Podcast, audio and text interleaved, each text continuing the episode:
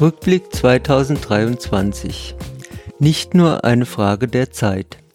Wissenschaftszeitvertragsgesetz und Fachkräftemangel. Guten Tag und herzlich willkommen bei Bildung auf die Ohren, dem Podcast des Deutschen Bildungsservers. Mein Name ist Renate Tilgner und ich bin beim Deutschen Bildungsserver als Redakteurin für die Bereiche der Berufsbildung und der Hochschulbildung zuständig. Das Jahr neigt sich dem Ende zu, und wenn der Blick zurückgeht, kann man sich des Eindrucks nicht erwehren, dass manche Änderungen nur schwerlich vonstatten gehen. Krisen verschärfen sich oder werden durch andere ersetzt, die Aussicht auf das kommende Jahr ähnelt in mancher Hinsicht der auf das vergangene.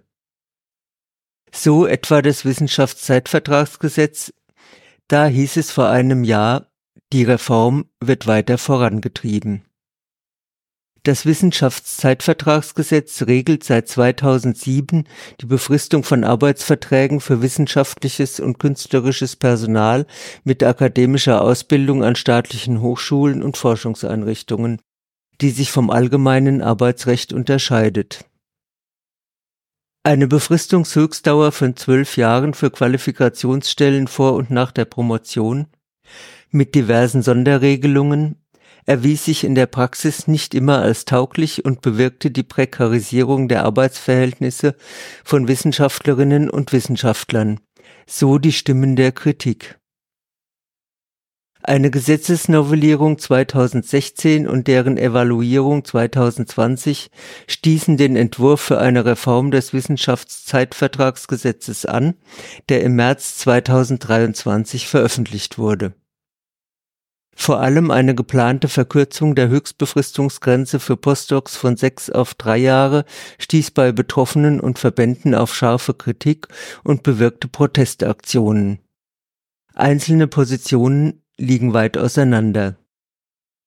Eine Anschlusszusage mit Leistungsvereinbarung gleich nach der Promotion und Entfristung bei Erfüllung regte die Initiative Betroffener Ich bin Hanna an. Die Bundeskonferenz der Frauen- und Gleichstellungsbeauftragten an Hochschulen setzte sich für die Berücksichtigung der Interessen besonders von Frauen und Personen ein, die Betreuungsaufgaben wahrnehmen. Die Gewerkschaft Erziehung und Wissenschaft forderte eine sechsjährige Postdoc-Phase mit einer Entfristungszusage nach ein bis zwei Jahren bei Erreichen vereinbarter Ziele. Andere Akteure wünschten mehr Differenzierung eine grundlegendere Form der Finanzierungs- und Personalstruktur, in die auch die Länder einbezogen werden müssten. Das BMBF hat im Juni einen Referentenentwurf vorgelegt und einen Stakeholder-Prozess geführt.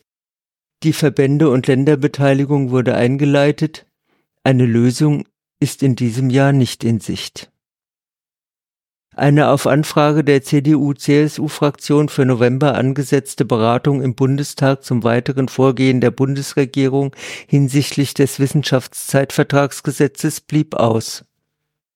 Medien zufolge teilte das BMBF auf Anfrage mit, dass es auf Bundesebene bei der Novellierung des Wissenschaftszeitvertragsgesetzes keine einheitliche Höchstbefristungsgrenze für Wissenschaftlerinnen und Wissenschaftler geben solle. Dies sei gegebenenfalls auf Länderebene denkbar. Die Fraktion könne bis spätestens Juni 2024 mit einer Antwort auf ihre Anfrage rechnen.